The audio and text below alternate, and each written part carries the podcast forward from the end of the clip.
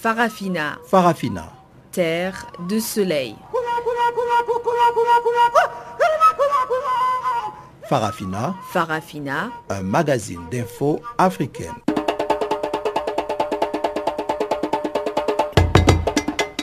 Présentation Pamela Kumba.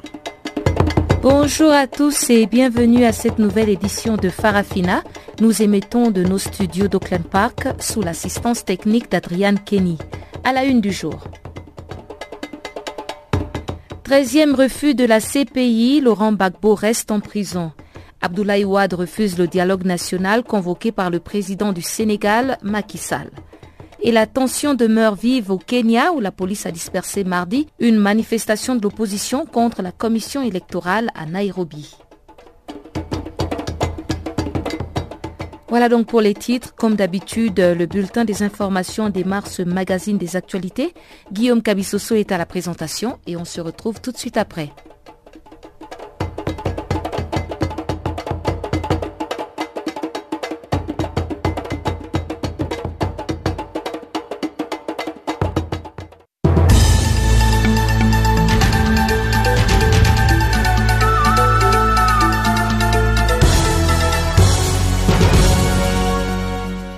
Merci Pamela Kumba. Chers auditeurs de Canal Afrique, bonjour à toutes, bonjour à tous. Nous ouvrons ce bulletin d'information par la Côte d'Ivoire où l'ex-président ivoirien Laurent Babo ne va pas bénéficier pour l'heure d'une remise en liberté provisoire comme souhaité par ses avocats.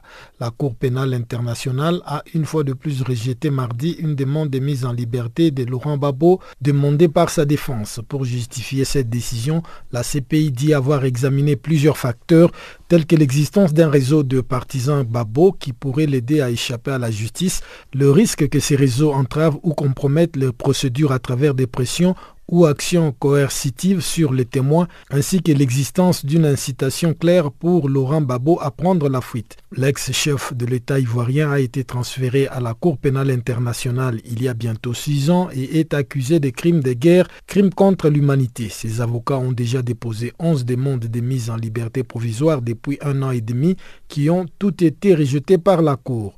Mais en mars dernier, après les 11 refus, les avocats de Laurent Babo ont décidé de saisir la Cour d'appel qui vient une fois de plus de les débouter.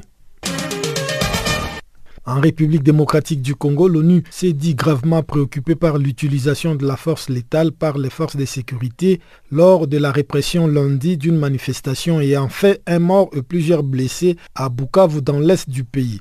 Le chef de la police du Sud Kivu a rendu public mardi les bilans officiels de cette manifestation au cours de laquelle, selon lui, un écolier de 14 ans a été tué et 54 personnes blessées, dont 9 policiers, alors qu'un commissariat de police et les bureaux du quartier Pandi ont été brûlés. De son côté, le chef de la MONUSCO, Maman Sidikou, a fait état d'une fillette de 8 ans atteinte par une balle perdue qui lui a été fatale, ajoutant que selon des rapports crédibles reçus par la MONUSCO, des pertes supplémentaires sont à déplorer. Lundi matin, les habitants du quartier pauvre de Pandi de Bukavu ont barricadé les routes et brûlé de pneus près de la paroisse catholique de Chaï et de l'hôpital général pour dénoncer l'insécurité chronique. Depuis une semaine, les habitants de cette ville ont déploré des cas de vols à main armée par des inconnus, provoquant leur colère face à l'inaction des autorités. Rendons-nous maintenant au Nigeria où une attaque suicide menée par une femme kamikaze contre une mosquée a fait 5 morts mardi dans le nord-est du pays selon des miliciens qui combattent Boko Haram aux côtés de l'armée. Les cinq personnes ont été tuées pendant la prière par cette kamikaze qui a déclenché ses explosifs à l'intérieur de la mosquée de Dikwa à environ 90 km de la capitale l'État de Borno, Maïdougouri. Selon un responsable local d'une milice, la femme kamikaze s'est faite exploser dans la mosquée pendant la prière matinale des fidèles vers 5 heures. Toujours dans la même localité, une autre kamikaze interceptée à un poste de contrôle a déclenché les explosifs qu'elle portait sans faire des victimes. La secte Boko Haram, déclarée vaincue par l'armée nigériane, multiplie des attaques suicides dans le nord-est du pays. Son insurrection a causé la mort de plus de 20 000 personnes et fait près de 2,7 millions de déplacés. Au Niger, la police a annoncé la mort de quatre personnes, deux policiers, un gendarme et un civil, tués dans une attaque de bandits armés contre une patrouille en plein désert à la frontière avec l'Algérie. L'attaque a été perpétrée le samedi dernier par des bandits armés contre un poste de police mixte situé à 4 km d'Assamaka, une ville nigérienne proche de l'Algérie. Les attaques contre les forces de défense et de sécurité nigériennes sont peu courantes dans cette zone proche de l'Algérie, surtout réputée pour être un important corridor des trafiquants d'armes, de drogues et des passeurs de migrants illégaux. Un policier a également été blessé dans l'attaque menée par quatre bandits armés de fusils d'assaut AK-47. Un véhicule et une arme appartenant à la police ont été emportés par les assaillants. En Centrafrique, quelques 23 000 personnes ont fui Bokaranda et Niem, deux villes du nord-ouest du pays et proches du Cameroun, en raison des violences, selon des informations fournies mardi par le Bureau des Nations Unies pour les affaires humanitaires OCHA. C'est samedi dernier que des hommes armés du groupe 3R avaient attaqué Bokaranga malgré la présence en ville des casques bleus de la MINUSMA. La ville de Niem, située à une cinquantaine de kilomètres des Bouars dans l'ouest du pays, a aussi été prise par un autre groupe armé dont le nom n'a pas été avancé. Apparu fin 2015 dans le nord-ouest de la Centrafrique, le mouvement armé 3R prétend protéger la communauté Peul contre les attaques des milices anti-Balaka. Mi-septembre, le nombre de réfugiés et les déplacés ayant fui les violences en Centrafrique a atteint son plus haut niveau avec 1,1 million de personnes ayant dû fuir leur domicile sur 4,5 millions d'habitants.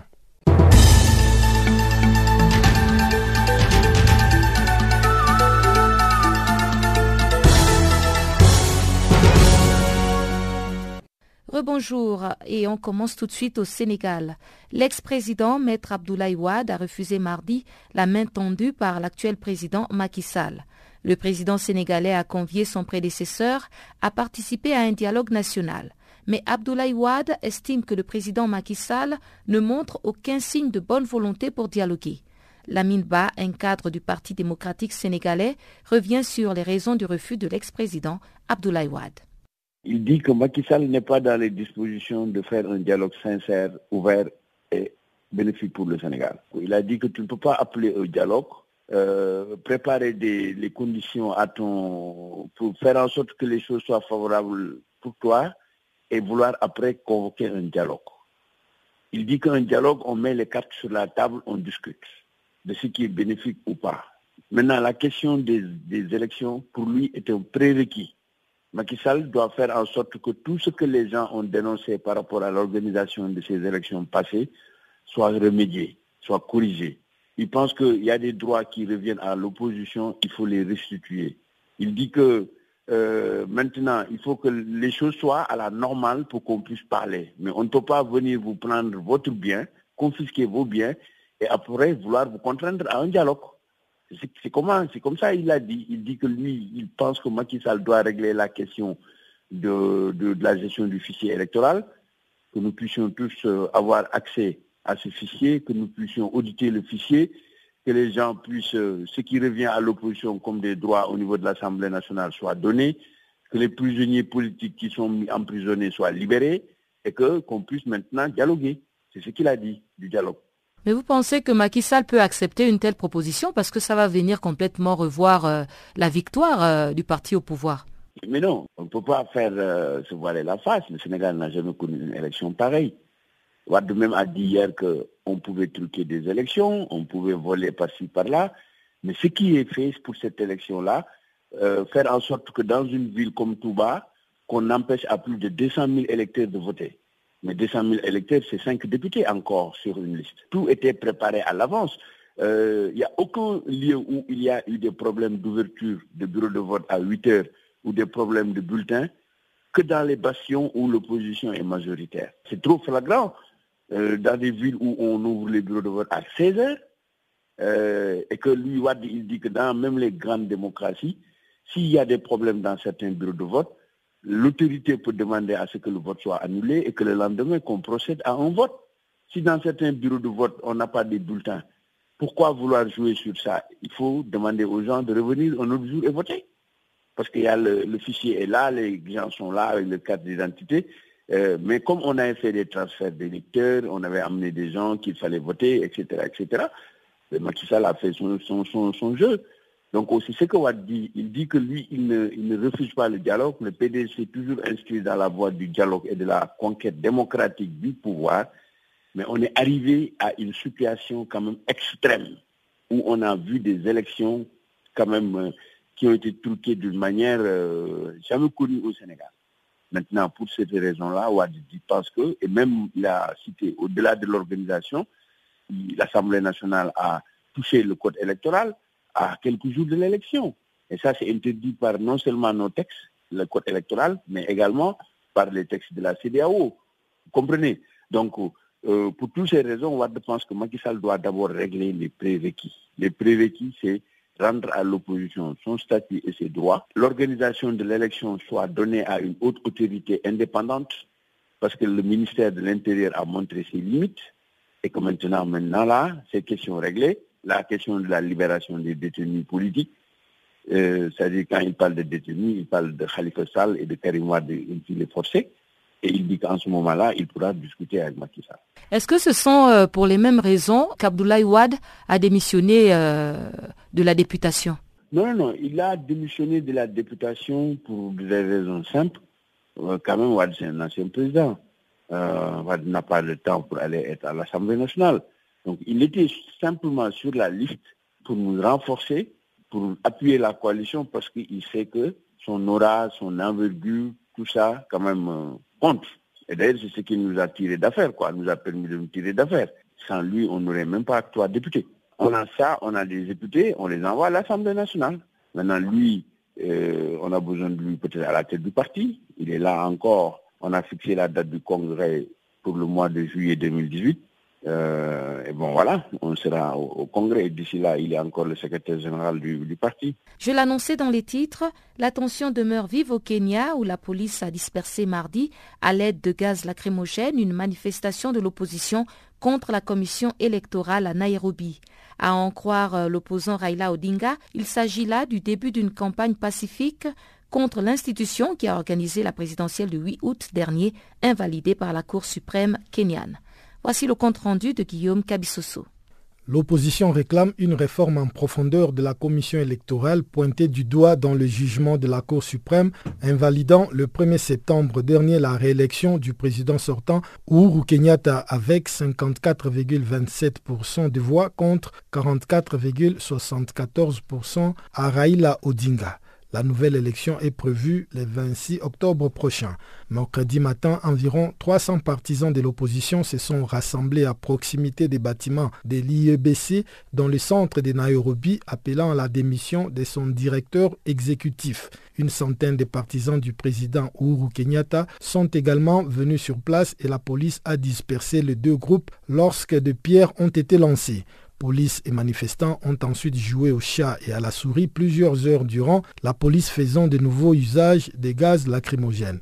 Un autre rassemblement a eu lieu à Kisumu, un des bastions de l'opposition dans l'ouest du pays. Un mois avant la date prévue pour la nouvelle élection, Raila Odinga a annoncé mardi que cette manifestation marquait le début d'une campagne pacifique afin que l'IEBC accède à ses exigences dont la démission de plusieurs responsables et un changement des fournisseurs du matériel électoral. Sans quoi, a-t-il répété, il va boycotter les scrutins.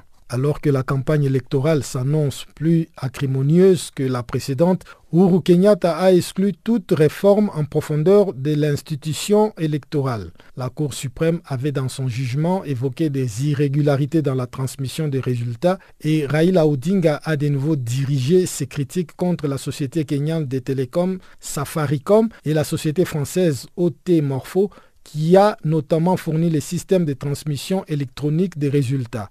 Évoquant une conspiration internationale, l'opposant a accusé Otemorpho d'avoir aidé à manipuler les résultats, assurant sans en apporter la preuve que cette opération a été rendue possible par l'envoi des résultats vers un serveur enregistré en Espagne et contrôlé depuis la France. Le 15 septembre, Otemorpho avait démenti ces accusations sur la foi d'un audit interne. Le système électronique est utilisé au Kenya pour la reconnaissance biométrique des électeurs et la transmission des résultats, mais le vote est exprimé à l'aide de bulletins de vote en papier introduits dans des urnes et comptés manuellement.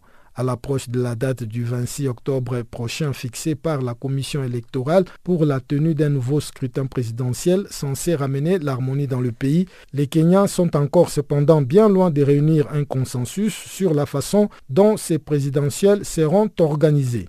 Guillaume Kabisoso pour Channel Africa.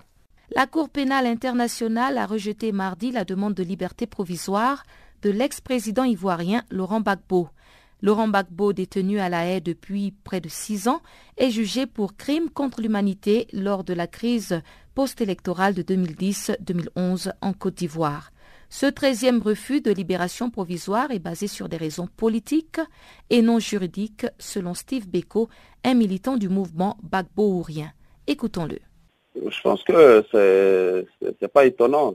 Ce sont les mêmes raisons qui avaient été avancées jusqu'à présent pour refuser la liberté provisoire président Babo qu'ils ont repris. C'est entre autres le fait qu'il a encore des partisans qui restent mobilisés pour sa cause euh, partout en Afrique, euh, le fait qu'il pourrait s'enfuir et se soustraire à la justice s'il est libéré, le fait que ses partisans annoncent qu'il compte sur lui pour être candidat à la présidentielle en 2020 en Côte d'Ivoire. Donc, euh, ce sont, ce sont ces raisons, mais vous voyez que ce n'est pas des raisons juridiques, c'est toutes des raisons politiques. Parce qu'un homme politique, euh, c'est normal qu'il ait des partisans et que ceux-ci estiment qu'il subit une injustice, qui se mobilise pour lui. Mais de là à aller violer euh, la loi, c'est toute autre chose. Et quand on nous dit que le président Babo va se soustraire à la justice, ça prouve qu'ils ne connaissent pas vraiment l'individu. Le président Laurent Gbagbo en Côte d'Ivoire, il est déjà parti en prison à plusieurs reprises pour, ses convictions. Jamais il ne s'est soustrait à la justice. Donc euh, la CPI est dans son rôle qui est d'éloigner le président Laurent Gbagbo de, la politique en Côte d'Ivoire. Parce que quand on dit qu'un homme politique qui n'est pas encore condamné et qui jouit donc de la présomption d'innocence on le maintient en détention parce que ses partisans comptent sur lui pour être candidat euh, à la présidentielle en 2020. Nous, moi, je trouve ça totalement aberrant. Mais vous, en tant que ses partisans, est-ce que ça vous amène quelque part à vouloir changer de stratégie et puisque vous êtes mis en cause et euh, revoir un peu comment euh, lui apporter toujours ce soutien sans pourtant se prononcer de la manière dont vous le faites? Non, mais il faut que la CPI définisse elle-même ce qu'elle entend par soutien. Parce que est-ce que ce qu'on nous demande, c'est de ne plus clamer euh, notre attachement au président Laurent Gbagbo? Est-ce que ce qu'on nous demande, c'est de ne plus euh, de ne plus nous mobiliser à la haie Il faut qu'on nous définisse ce qu'on attend par, par soutien, déjà. Parce que euh, même Félix Soufou-Boigny, qui est décédé depuis plusieurs années, il a encore des partisans en Côte d'Ivoire. Et ceux-là continuent de se revendiquer de lui. Donc, je ne sais pas qu'est-ce que la CPI nous demande véritablement. Donc nous, nous ne comptons pas changer les choses parce que si pour la CPI, ce que nous devons faire, ce n'est plus parler du procès et oublier qu'un des nôtres qui est détenu à la CPI, elle se trompe parce que nous n'entendons pas, nous n'entendons pas tomber dans ce chantage-là parce que pour nous, c'est véritablement un chantage. On arrête un homme politique qui a plus de 40 années de pratique politique en Côte d'Ivoire et on s'étonne qu'il ait des partisans.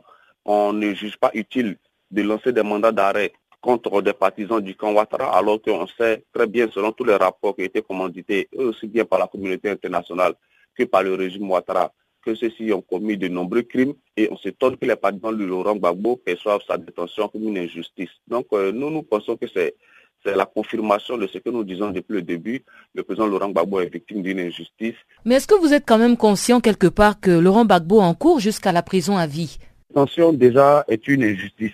C'est pourquoi nous continuons de nous battre pour demander sa, libération. Et donc, ceux qui le maintiennent en prison, nous, nous pensons que c'est un procès politique. Le procès du président Laurent Gbagbo, excusez-moi, mais nous le comparons aujourd'hui au procès du président Mandela. Parce que l'objectif, c'est de l'éloigner de la scène politique. Et, c'est pourquoi nous disons que nous sommes conscients des risques encourus, mais dès l'instant où il été transféré euh, à la CPI, c'est à eux de nous donner les raisons juridiques qui justifient sa détention. Mais jusqu'à présent, nous n'avons pas de raisons juridiques, on ne nous avance que des raisons politiques, et nous ne pouvons pas euh, faire un blackout total sur ce procès, parce que c'est ce que la CPI nous demande, c'est-à-dire de ne plus parler du procès, d'oublier que nous avons un des nôtres qui est détenu à la CPI, de, faire comme si de rien n'était. Mais on ne peut pas faire comme si de rien n'était, parce que sa détention est perçue comme une véritable injustice aujourd'hui par, une grande partie des Ivoiriens. Voilà, donc on ne peut pas peut pas faire un blackout total, on ne peut pas oublier cette détention-là. Vous savez que ce procès va prendre encore des années, ça peut aller au moins jusqu'à sept ans avant qu'un verdict euh, ne soit euh, donné Mais Cela prendra les années qu'il faut. Mais ce n'est pas une raison pour nous pour abandonner cet idéal dans lequel nous croyons. Nous avons la ferme conviction que la CPI finira par libérer le président Laurent Gbagbo. C'est une conviction. Et c'est elle qui nous motive à continuer de nous battre pour justement faire connaître euh, sa situation dans le monde entier. Nous sommes conscients des, risques encourus. Mais ce n'est pas une raison pour abdiquer, ce n'est pas une raison pour abandonner justement. L'opposition guinéenne a décidé de maintenir ses marches de protestation, dont celle de ce mercredi qui a été une marche funèbre destinée à l'enterrement de deux manifestants tués lors des manifestations de mercredi dernier. Une marche funèbre qui s'est presque transformée en une mini-journée ville morte dans plusieurs quartiers de Conakry où plusieurs activités ont tourné au ralenti. La journée ville morte proprement dite est quant à elle prévue ce jeudi. On fait le point sur place à Conakry avec notre consoeur Fatoumata Dalanda Ba. Euh, au fait, aujourd'hui, l'opposition républicaine veut aller enterrer les deux jeunes qui ont été victimes euh, lors de leur dernière marche organisée la semaine dernière. Euh, donc, ils vont quitter la morgue de l'hôpital d'Anka pour aller au cimetière de Bambeto pour enterrer, ces deux jeunes qui sont Ibrahim Torisso et, et Ismaël Ba.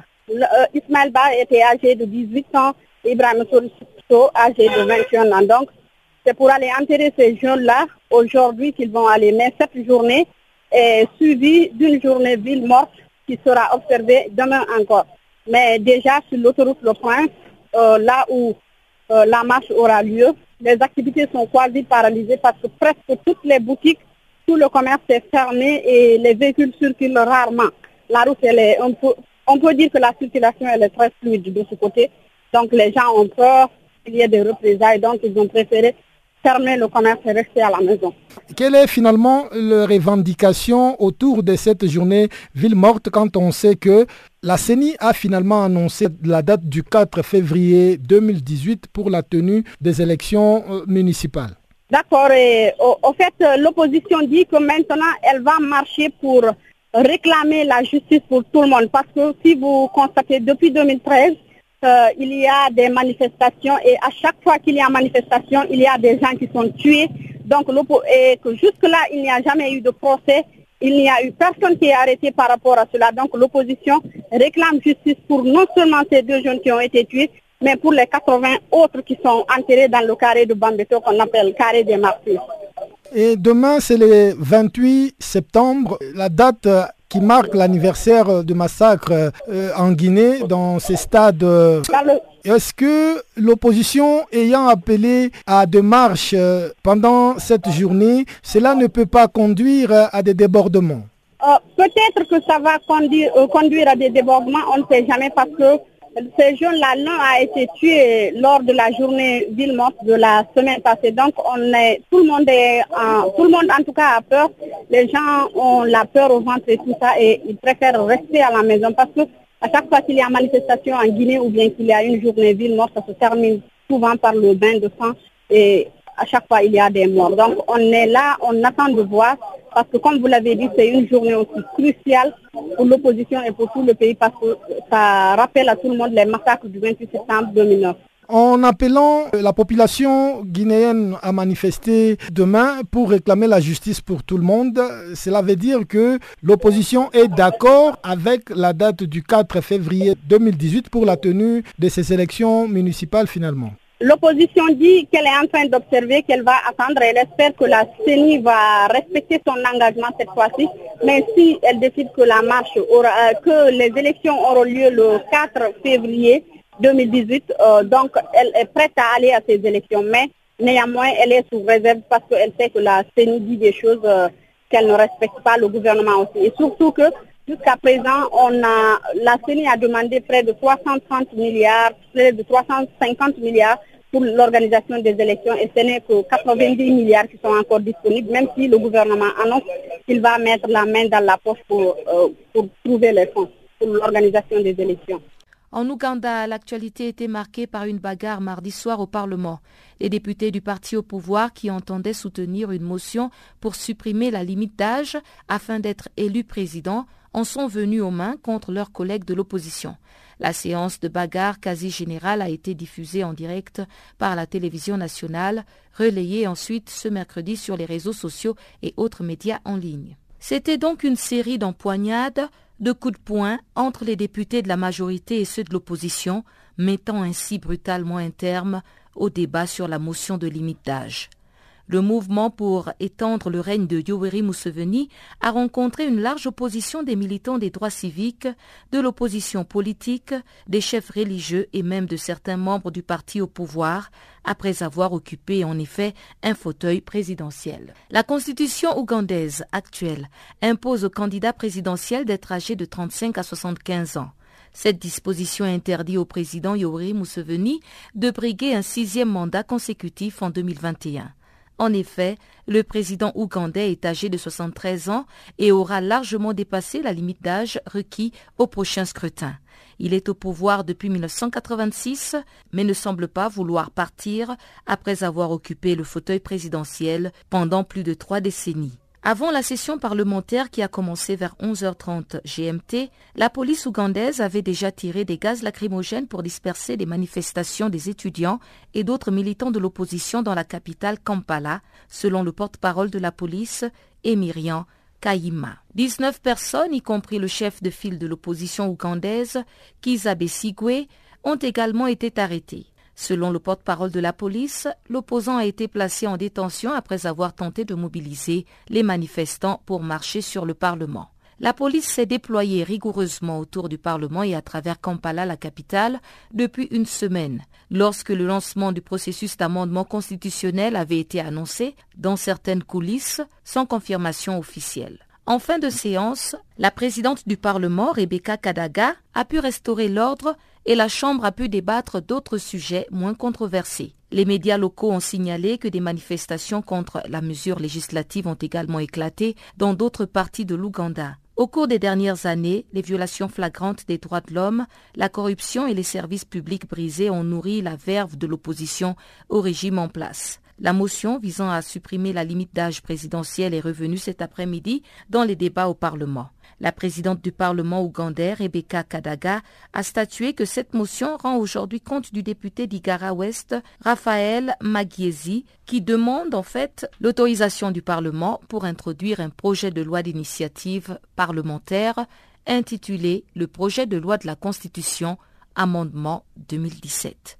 Il faut noter qu'avant 2005, la constitution de l'Ouganda avait une limite de deux ans à la présidence. Le général Yoweri Museveni a contraint suffisamment de députés pour avoir des limites de durée supprimées. Et voilà qui nous mène tout droit au bulletin économique de Barthélémy Nguessan.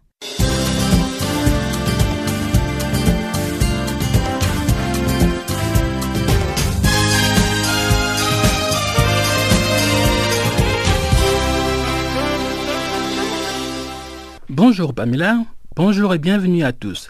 C'est avec l'Angola que nous ouvrons ce bulletin de l'économie. Le nouveau président angolais Joao Lourenço a déclaré mardi qu'au cours des cinq prochaines années, son gouvernement va s'atteler à fixer le taux d'inflation dans la limite acceptable et contrôlable. Pour atteindre cet objectif, Joao Lourenço a indiqué qu'il va travailler sur le renforcement des systèmes de contrôle des actes illégaux qui pourraient discréditer le secteur financier et bancaire tant à l'intérieur qu'à l'étranger. Le nouveau président compte se concentrer également sur les mesures visant à promouvoir le suivi, la supervision et la promotion des activités sectorielles. Le nouveau chef de l'État angolais a souligné l'importance de la diversification de l'économie, la réduction drastique des importations, l'amélioration des exportations, M. Joao Lourenço a été investi mardi comme le nouveau président angolais. Il succède au président de longue date, José Eduardo dos Santos, qui a décidé de ne pas se présenter pour l'élection de cette année. À Pretoria, le ministre des Finances sud-africain a rejeté toute suggestion selon laquelle le Trésor prévoit de renflouer les entreprises publiques en difficulté avec des fonds de pension gérés par le Public Investment Corporation, PIC. Le ministre s'adressait mardi à Pretoria lors de la conférence de presse qui a suivi une réunion avec le conseil d'administration et le directeur général du PIC. Guy Gaba a confié avoir convoqué la réunion pour apaiser les craintes des détenteurs du fonds de pension. Selon des rapports en circulation ce week-end, un complot était en cours pour démonter le directeur général du Public Investment Corporation, Dan Madjila, et cela dans le but de faciliter la capture du PIC. Mais le concerné Madjila a décrit ces informations comme inexactes. Il a d'ailleurs déposé une plainte officielle au sujet du rapport et a promis une déclaration sur la question mercredi. En Zambie, les agriculteurs ont exhorté mardi le gouvernement à ne pas interdire les exportations de maïs. Calvin Kaleyi, directeur de la relation publique du syndicat des agriculteurs, a déclaré que la Zambie avait un surplus de production de maïs au-delà de sa capacité de stockage, d'où la nécessité d'exporter. Interdire les exportations de maïs entraînerait une baisse des prix, a-t-il ajouté. Selon lui, cela va provoquer par ailleurs une perte d'emploi et une augmentation de la pauvreté ainsi que la contrebande endémique de maïs à travers les frontières. La Zambie a enregistré une production de 2,8 millions de tonnes de maïs au cours de la saison 2016-2017 et l'agence de la réserve alimentaire a révélé qu'elle n'en achèterait que 500 000 tonnes chez les agriculteurs locaux. Au Sénégal, L'Agence française de développement AFD apporte 21 milliards de francs CFA, environ 32 millions d'euros, en faveur de la sécurité alimentaire et du développement économique des territoires ruraux du Sénégal, ce qui porte à 690 milliards de francs CFA les engagements consacrés au pays depuis l'an 2000. C'était en marge de la troisième édition du forum Investir en Afrique co-organisé par le Sénégal, la Banque mondiale et la Chine. Une convention de financement relative à la phase 2 du projet d'appui à la promotion des exploitations familiales dans la région de Matam a été signée entre Rémi Rio, directeur général de l'AFD, et M. Amadouba, ministre de l'économie, des finances et du plan. Selon Rémi Rio, le très concessionnel prêt don de ce nouveau financement va permettre une meilleure réalisation des investissements à rentabilité longue, notamment les aménagements hydro-agricoles, hydro-pastoraux et les pistes rurales. Le ministre Amadouba relève une cohérence de ce projet avec le programme de relance et d'accélération de la cadence de l'agriculture sénégalaise.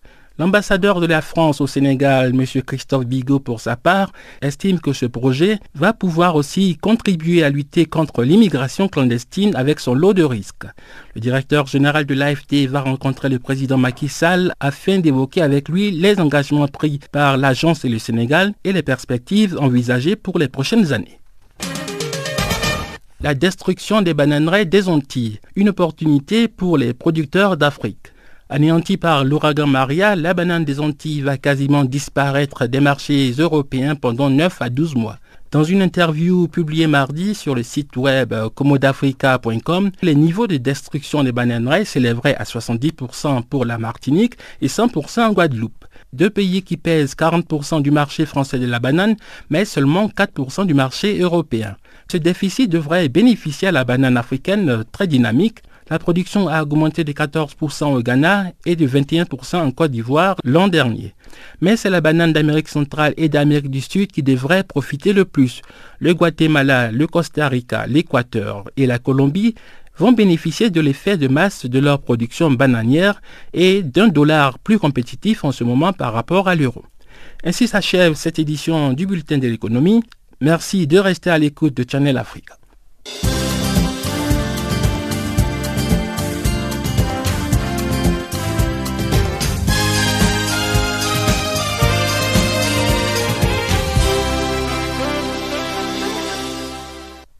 Au Cameroun, des séparatistes anglophones ont annoncé la partition officielle du pays pour le 1er octobre. Dans un communiqué, ils annoncent la création de la République d'Ambazonia. Cette partition a été dénoncée mardi par le bureau de l'Assemblée nationale camerounaise qui appelle au dialogue. Un président ambazonien a même déjà été désigné, selon Richard Solé, une source proche des séparatistes anglophones que je vous propose d'écouter. Bon, il y a un président qui est déclaré, M. Ayouk, il fait déjà des petites euh, tournées au niveau de la structure internationale. Présentement, je crois qu'il est aux États-Unis là. bon, quant au, euh, au, gouvernement établi proprement dit, euh, il n'y a pas encore une idée fixe là-dessus. Mais ce qui est sûr, au 1er octobre, il y aura un soulèvement. Et donc, lorsqu'ils vont proclamer donc cette république-là, ils s'attendent à ce que les autorités camerounaises euh, les reconnaissent ou bien ils vont euh, vouloir encore négocier afin de pouvoir obtenir euh, une légitimité au niveau du Cameroun Bon, à ce niveau, ce n'est plus un niveau de discussion ou de négociation. Ils ont déjà des idées calées. Hein. Donc, en fait, le gouvernement actuel qui est au Cameroun, la République du Cameroun maintenant, sera forcé de les accepter. Parce que, que la République le veuille ou non, eux, ils sont déjà calés dans leur tête. Ça doit se passer et ça va se passer. Il y a certaines sources qui disent que ces ambazoniens-là sont affiliés à Boko Haram. Est-ce qu'il y a des éléments infiltrés dans ce groupe qui réclament euh, l'indépendance de cette partie du Cameroun? Quant à ça, je ne vais pas me prononcer là-dessus parce que bon, je n'aime pas me prononcer quand je n'ai pas un élément sûr. Avoir, de dire, à dire il y a des Boko Haram dedans, ben, ça peut être vrai, ben, ça peut pas être vrai. Jusqu'à preuve du contraire, euh, je ne sais pas. Voilà, c'est tout ce que je dirais, je ne sais pas. Mais tu soutiens la création de cette nouvelle république Moi, moi, comme je dis, à un moment, quand on voit tout un peuple se lever, on voit des grandes mères marcher dans la rue, des grands mères qui, marchent à peine, elles peinent à marcher, mais elles prennent la peine d'aller dans la rue pour se battre pour une cause. Mais il faut comprendre que cette cause, elle est, elle est chère pour certaines personnes. Et puis, nous sommes nés libres sur cette terre. Il ne faut pas dépraver quelqu'un de sa liberté. Non, c'est pas normal. Donc, s'il ne s'agissait que de moi, donnez-leur ce qu'ils veulent. Et puis voilà, on, recommence avec de nouvelles clauses. On voit comment on va, on va fonctionner ensemble, c'est tout. Il y a des morts, il y a assez de morts déjà. Les militaires sont dans la rue, les gars marchent, ils font du désordre, on tire et tout ça là, c'est pas bon. Je crois que c'est clair, c'est aussi simple que ça. Les gens ont émis voilà, des sentiments. On n'a qu'à leur donner ça et puis c'est tout, on continue c'est la vie. Ils veulent établir leur république. Est-ce que c'est une raison d'empêcher les enfants d'aller euh, à l'école? Bon, euh, la, partie d'empêcher, c'est-à-dire le point, l'option des enfants d'aller à l'école, pour moi, c'est pas, c'est pas très, pas très logique, c'est pas un bon, un bon move pour le, la République à venir. Donc, imaginons pour l'instant, par exemple, parce que l'éducation déjà, c'est, c'est une clé. Sinon, c'est une importance primordiale dans la vie d'un homme et dans une république. Imaginez un instant qu'ils obtiennent ce qu'ils veulent. Mais maintenant, on une république remplie de personnes qui, voilà, je ne veux pas dire qui ont des têtes vides ou quoi, mais des personnes qui ne sont pas éduquées, qui n'ont pas un savoir. Donc, pour pouvoir diriger cette république, il va falloir recommencer encore à zéro et aller de gauche à droite. Et ça peut apporter d'autres petits problèmes avant qu'on ait une stabilité. Parce que dans une révolution, il faut une révolution, oui, qu'elle est bien coordonnée, à la fin aussi, il faut un visionnaire pour pouvoir donner une vision à cette révolution. C'est un peu un problème même qu'on rencontre en Afrique. Beaucoup de gens sortent avec des révolutions, à la fin, après la révolution, qu'est-ce qu'on fait donc? Moi, je crois que c'est pas, c'est pas, c'est pas très bon de priver certains enfants d'aller se faire éduquer. Imaginons un instant que les ambazoniens obtiennent en fait euh, gain de cause, c'est-à-dire qu'ils aient leur république et tout ça. Il va falloir quelqu'un pour pouvoir la diriger. Donc voilà, si on a des gens qui ne sont pas éduqués, je ne crois pas que ça puisse aller proprement. Et aussi vu d'un autre angle aussi. Ce sont des gens qui, qui sont en train de se battre pour une liberté d'expression au niveau de leurs droits euh, humains et tout ça. Mais quand on prive déjà aussi un enfant de ses droits d'aller à l'école, c'est un peu contradictoire. Et parlons du Cameroun. Human Rights Watch a dénoncé ce mercredi des expulsions massives des réfugiés nigérians. Selon l'Organisation internationale de défense des droits humains, l'armée camerounaise a procédé à l'expulsion de 100 000 demandeurs d'asile nigérians afin de freiner l'expansion de Boko Haram. Le rapport de 60 pages est intitulé Forcés à monter dans des camions comme des animaux. Expulsion massive et abus par le Cameroun à l'encontre des réfugiés nigérians. Human Rights Watch explique que ces retours involontaires enfreignent la requête de l'Agence nationale des Nations unies pour les réfugiés de ne pas renvoyer de personnes vers le nord-est du Nigeria. Le HCR avait conditionné tout départ à un retour préalable de sécurité et à l'amélioration considérable du respect des droits humains. Cela permettrait d'éviter de plonger les personnes refoulées dans un cercle vicieux marqué par la violence, les déplacements forcés et la pauvreté. Le travail de recherche des défenseurs des droits humains révèle que depuis le début de l'année 2015, des militaires camerounais ont torturé, agressé et exploité sexuellement des demandeurs d'asile nigérians dans des régions frontalières reculées. Ils les ont aussi empêchés d'entrer en contact avec l'Agence des Nations Unies pour les réfugiés et ont renvoyé sommairement des dizaines de milliers d'entre eux vers le Nigeria. Le rapport fait également état de brutalité, de mauvaises conditions et de restrictions illégales à la liberté de mouvement dans le seul camp officiel de réfugiés nigérians au Cameroun, ainsi que d'une situation critique pour les personnes récemment expulsées vers le Nigeria. Et on s'achemine vers une sortie de crise qui oppose le gouvernement ivoirien à la Fédération estudiantine et scolaire de Côte d'Ivoire au sujet des droits d'inscription scolaire que la FECI juge très élevés. On en veut pour preuve cette rencontre entre les représentants du syndicat des étudiants et ceux du gouvernement qui marque ainsi le début des négociations entre les deux parties. Assis Fulgence Assis, secrétaire général de la FECI, nous fait ici le compte rendu de cette rencontre avec la ministre ivoirienne de la cohésion nationale. Ce n'est pas Madame la ministre de l'Éducation nationale, mais le gouvernement a dépêché Madame la ministre de la cohésion sociale qui, elle, euh, à cette rencontre-là, est venue représenter le gouvernement.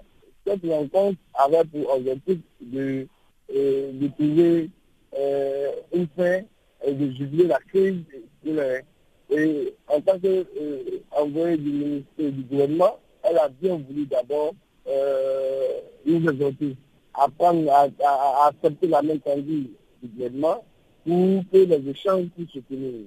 Et à côté de cela, nous lui avons euh, de nos revendications et nous lui avons demandé d'ici aider et, et à, trouver des solutions à nos revendications. Et après cela, elle nous a demandé si avait, comme elle était ministère du gouvernement, elle avait transmettre les, les revendications au, gouvernement. Et nous avons dit si nous allons nous rencontrer. Et donc, euh, euh, au nom de cela que nous avons suspendu notre action pour 48 heures afin de pouvoir donner chance à une négociation qui a été, euh, qui, a, débuté depuis hier. Et donc, aujourd'hui même, nous avons encore une rencontre pour pouvoir continuer les échanges afin de trouver des solutions. Donc, voilà un peu, euh, en résumé, ce qui, a été dit, ce qui a été dit lors de la rencontre que nous avons eue avec le gouvernement.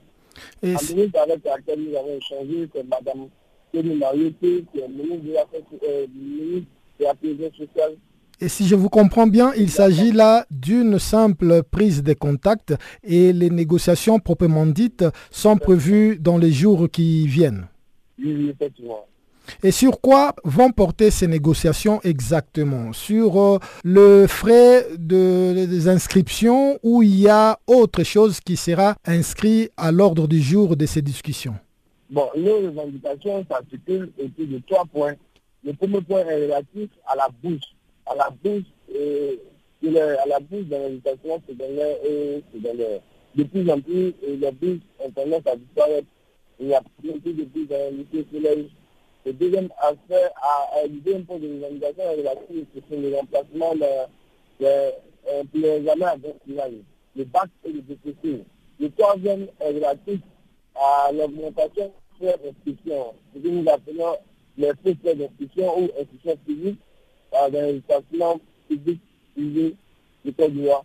Et donc, nous avons à ce effet-là, non, euh, vu l'évolution de la crise, voilà, ça connu le ministre, il y avait un point qui s'est ajouté, le point relatif à la, la, à la libération de notre marque d'institution incarcérée. Parce que, dis, nous avons 40 et notamment élèves et étudiants incarcérés à la maison d'arrêt et de correction d'Abidjan.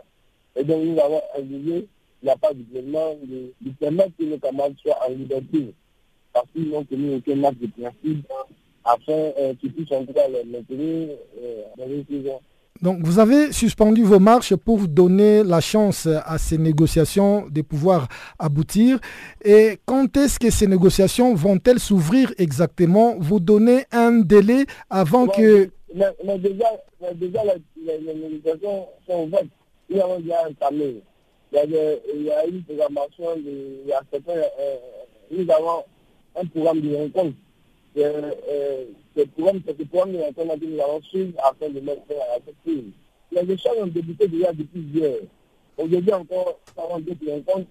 Demain, nous avons certaines rencontres. Après demain, nous avons certaines rencontres. Pour la deuxième journée de cette édition de la réunion annuelle du partenariat pour la restauration du paysage forestier africain, Les présentations et les débats tournaient autour de la situation des 24 pays signataires. Pour sa part, M. Al-Khali Bangoura, directeur général du Centre national de gestion des catastrophes et des urgences environnementales de la Guinée, a dit que malgré le fait que ce soit la source de la plupart des grands fleuves tels que le Niger et en dépit des potentiels naturels dont elle dispose, la Guinée est aussi confrontée à des défis majeurs qui font toutefois partie des priorités du gouvernement avec à sa tête le président Alpha Condé. On l'écoute au micro de Jacques Kouakou. Nous avons tout à l'heure mentionné euh, les facteurs de dégradation euh, qui ont influencé sur euh, les formations forestières en Guinée. Et tenez-vous bien, je disais tout à l'heure que la couverture forestière en Guinée était de 53,53% selon les évaluations faites en 1986. En 2015, cette évaluation, euh, la nouvelle évaluation a fait apparaître qu'il y a un grand euh, un recul de la forêt en Guinée, puisque nous sommes parlés de 13,800 000 hectares à 700 000 hectares, ce qui dénote une forte pression, une forte dégradation de l'information forestière.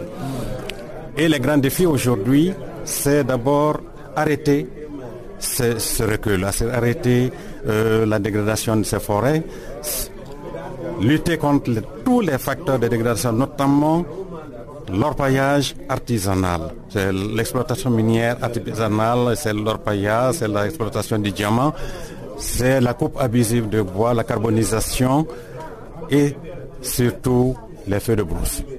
Donc ça, c'est le défi le plus important. Deuxième chose, les conséquences de cette déforestation nous a amené à une dégradation des terres ce qui a réduit considérablement le rendement des cultures et posé le problème de la sécurité alimentaire. Donc le défi majeur, c'est d'assurer la sécurité alimentaire en contribuant à la restauration des terres. Dans, la, fertilité des terres et cela ne peut intervenir qu'en restaurant les forêts, euh, en procédant à la restauration des paysages forestiers. Donc, ce sont les deux défis majeurs qu'il faut. Mais aussi, il est très important de noter que plusieurs structures, plusieurs institutions nationales interviennent dans l'espace rural. Il, serait intéressant de fédérer toutes les interventions de ces institutions afin que nous ayons le même langage, le même, la même démarche et aller ensemble dans la même direction car nous avons le même public cible et la population. Il serait mal vu que chaque institution vienne avec un message différent de l'autre institution. Je pense que si nous résolvons ce problème de message commun entre les institutions, il sera très facile d'impliquer de façon très efficace les populations locales. Donc c'est une question de synergie entre différentes institutions pour tacler le même problème nécessairement. Il faut absolument que, que nous développions cette synergie entre les différentes institutions, entre les différents départements, parce que nous avons le département en charge des mines, le département en charge de l'hydraulique, nous avons le département en charge des forêts et donc de l'environnement. Il faut nécessairement que tous ces départements se mettent en œuvre, que toutes les directions au sein même du département de l'environnement se mettent ensemble pour passer le même message et avoir la même stratégie d'intervention dans le sens de soutenir les actions de la euh, restauration des paysages forestiers. Et voilà qui vient clore la deuxième partie 40 affeuses de ce magazine des actualités. Mais avant de vous quitter, suivez le bulletin des sports présenté par Barthélémy Guessant.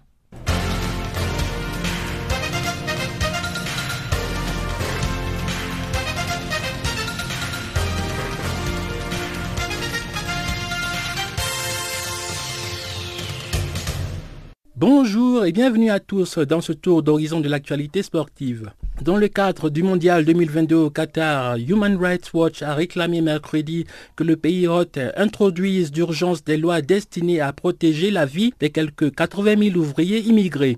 L'ONG qui se donne pour mission de défendre les droits de l'homme et le respect de la Déclaration universelle des droits de l'homme a également demandé à l'Émirat d'enquêter sur la mort de certains de ses travailleurs immigrés et de rendre les résultats de cette enquête publique. Le Qatar a certes introduit une loi empêchant les gens de travailler dehors entre 11h30 et 15h, et cela du 15 juin au 31 août, des mesures jugées insuffisantes par l'ONG qui a également poussé la FIFA, mais aussi les fédérations nationales et les sponsors de la Coupe du Monde à réclamer plus de protection contre la chaleur et l'humidité. En Ligue des champions de football UEFA, le PSG reçoit mercredi le Bayern Munich au Parc des Princes dans un match très attendu. La rencontre permettra au club parisien de renouer avec son ancien entraîneur Carlo Ancelotti, désormais sur le banc du Bayern. Quelques résultats de la deuxième journée de la Ligue des Champions qui s'est déroulée ce mardi. L'AS Monaco est mal parti après une défaite à domicile 0 but à 3 face au FC Porto. Et le trio Aboubakar, Brahimi, Marega s'est particulièrement mis en évidence lors de la rencontre avec un doublé pour le Camerounais Vincent Aboubakar. Un doublé également pour Cristiano Ronaldo qui permet au Real Madrid de remporter une victoire importante 3 buts à 1 sur la pelouse du Borussia Dortmund. L'unique but du club allemand est l'œuvre du Gabonais Pierre-Emerick Aubameyang. L'attaquant franco-tunisien Wissam Ben Yedder a réalisé un triplé pour le FC Séville qui s'est défait de Maribor de Slovénie 3 buts à 0. Direction les États-Unis d'Amérique pour parler de basketball. La justice américaine a inculpé mardi 10 personnes dans le cadre d'un scandale de corruption dans le basket universitaire américain, notamment un cadre dirigeant de l'équipementier Adidas. Selon les documents publiés mardi par les services du procureur fédéral de Manhattan, June Kim, le directeur marketing d'Adidas en charge du basket, Jim Gatto, aurait notamment contribué au versement de 100 000 dollars à un joueur vedette de lycée afin qu'il s'engage avec une université particulière. Le sport universitaire considéré comme amateur aux États-Unis est soumis à des règles très strictes. Mais les deux sports majeurs universitaires, le football américain et le basket, génèrent des milliards de dollars par an pour les facultés, la NCAA qui gère ces championnats, ainsi que les entraîneurs. Les joueurs, quant à eux, ne reçoivent aucun centime de cette manne colossale. Les inculpations concernent également des entraîneurs dont Chuck Person, joueur renommé durant les années 80 et 90, s'est à jouer plus de 900 matchs en NBA. On reste aux États-Unis d'Amérique, où le président Donald Trump continue son combat avec la Ligue nationale de football. Il a appelé mardi la Ligue à interdire aux joueurs de s'agenouiller en signe de protestation pendant que l'hymne national est joué. Pour la cinquième journée consécutive, Trump dénonce le geste symbolique qui a été adopté par des joueurs africains-américains l'an dernier pour protester contre les disparités raciales dans le système de justice pénale. En 2016, Colin Kaepernick, l'ancien quarterback de San Francisco 49ers, s'était agenouillé pendant l'hymne national pour protester contre les tirs de la police sur des Noirs non armés. Retour en Afrique pour quelques brèves. En Guinée-Conakry, le AFIA FC a annoncé mardi les signatures de 15 joueurs. Manjou Diallo et son staff affichent clairement leurs ambitions pour la saison à venir. On note l'arrivée de l'expérimenté sénégalais Stéphane Badji en provenance de la JS Kabylie de Tunisie. Au Ghana, les frères André et Jordan Ayou n'ont pas été retenus par le sélectionneur Kwesi Apia pour le déplacement en Ouganda le 7 octobre. Moubarak Wakaso et Emmanuel Adjemang Badou restent également sur le carreau. En Tunisie, dans la foulée de l'élimination en quart de finale de Ligue des champions CAF, le président de l'Espérance Tunis, Hamdi Medeb, vient de présenter sa démission. Il était en poste depuis 2007. C'est la fin de ce bulletin de sport. Merci de nous avoir suivis.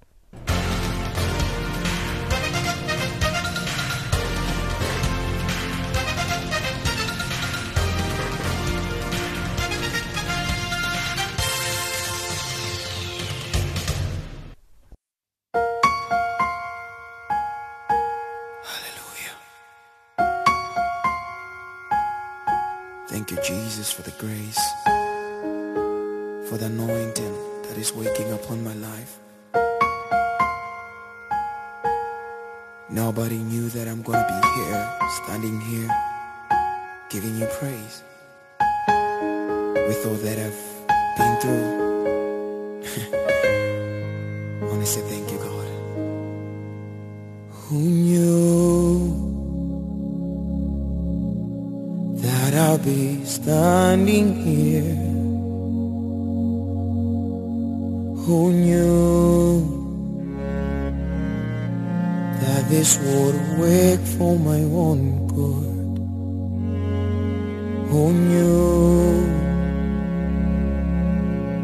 That I'll be standing here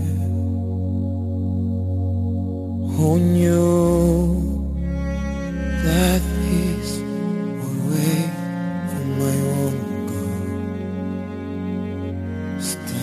by the window Looking at the wind blowing. This is amazing. I still have life. Looking at the beautiful creation. The mountains, the seas and the Spirit is moving, taking me to places I've never been before. I never knew.